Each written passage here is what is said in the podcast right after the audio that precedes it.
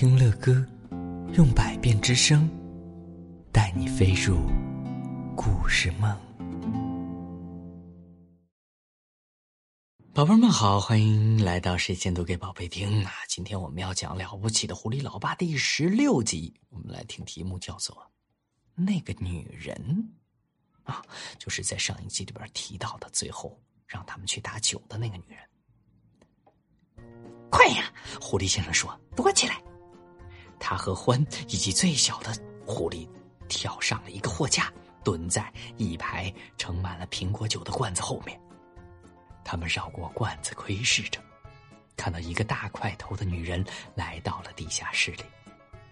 在走到最后一个台阶的时候，那个女人迟疑了一下，向左看了看，然后。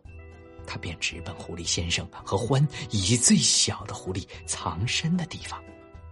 他就在他们的前面停了下来，他和他们之间仅隔了一排苹果酒罐子。他离他们那么近，以至于狐狸先生都可以听得到他们喘息的声音。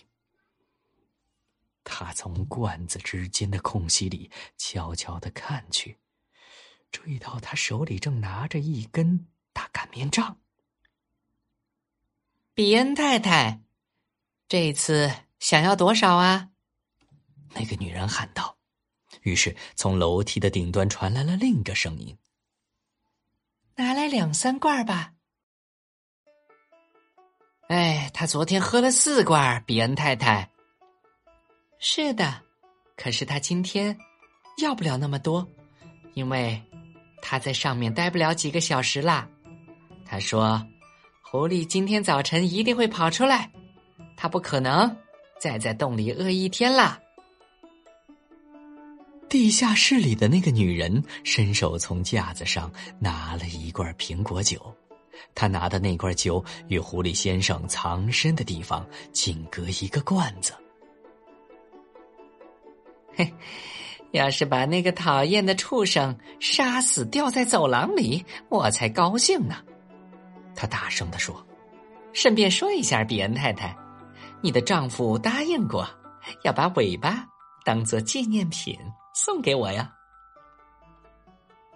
那条尾巴已经被打烂了。”楼上那个声音说：“你还不知道吗？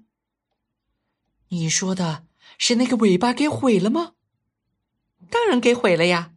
他们打中了那条尾巴，可是没有打中狐狸呀。哦，真见鬼！大块头女人说道：“我还真是想要那个尾巴呢。”梅波儿，你可以拿个头代替尾巴呢。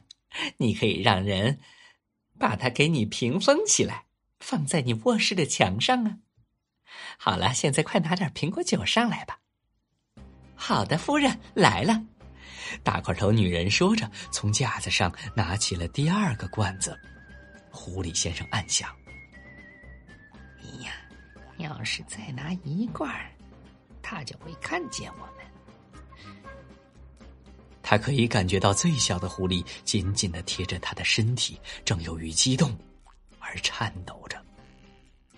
两罐够吗，比恩太太？要么？我们拿三罐吧。哦，我的老天啊，梅波儿，我不管那些，只要你动作快一点就行了，好吗？好吧，那就拿两罐吧。大块头女人说道：“她现在自言自语，反正她喝的也太多了。”她一手提一只酒罐，把那根擀面杖夹在胳膊下面，向地下室的。另一端走去了。他在楼梯跟前停了一下，一边四周打量着，一边嗅了嗅空气中的味道。这儿又有老鼠了，比恩太太，我闻得出他们的气味。那就毒死他们，夫人，毒毒死他们。哎呀，你知道老鼠药在哪里放着的呀？哦，是的，太太，梅波说。他缓缓的爬上楼梯，在台阶上隐去了身影，门砰的一声被关上了。快，狐狸先生说：“各自拿一罐酒，快跑！老鼠在高高的架子上低声叫道：“我跟你们说什么来着？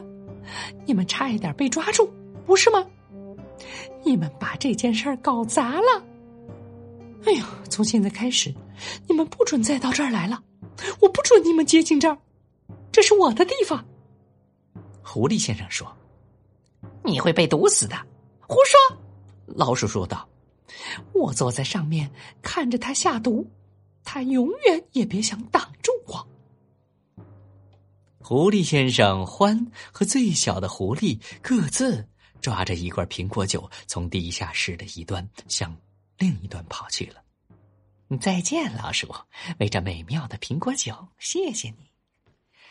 他一边大声喊着，一边钻进墙上的那个洞里。不见了踪影，贼，贼！老鼠尖叫道：“强盗，窃贼呀！”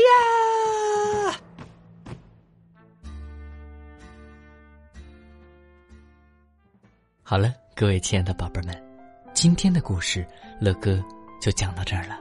如果你喜欢听乐哥讲故事，那就赶紧订阅这张专辑吧，更多精彩的故事。尽在睡前读给宝贝听。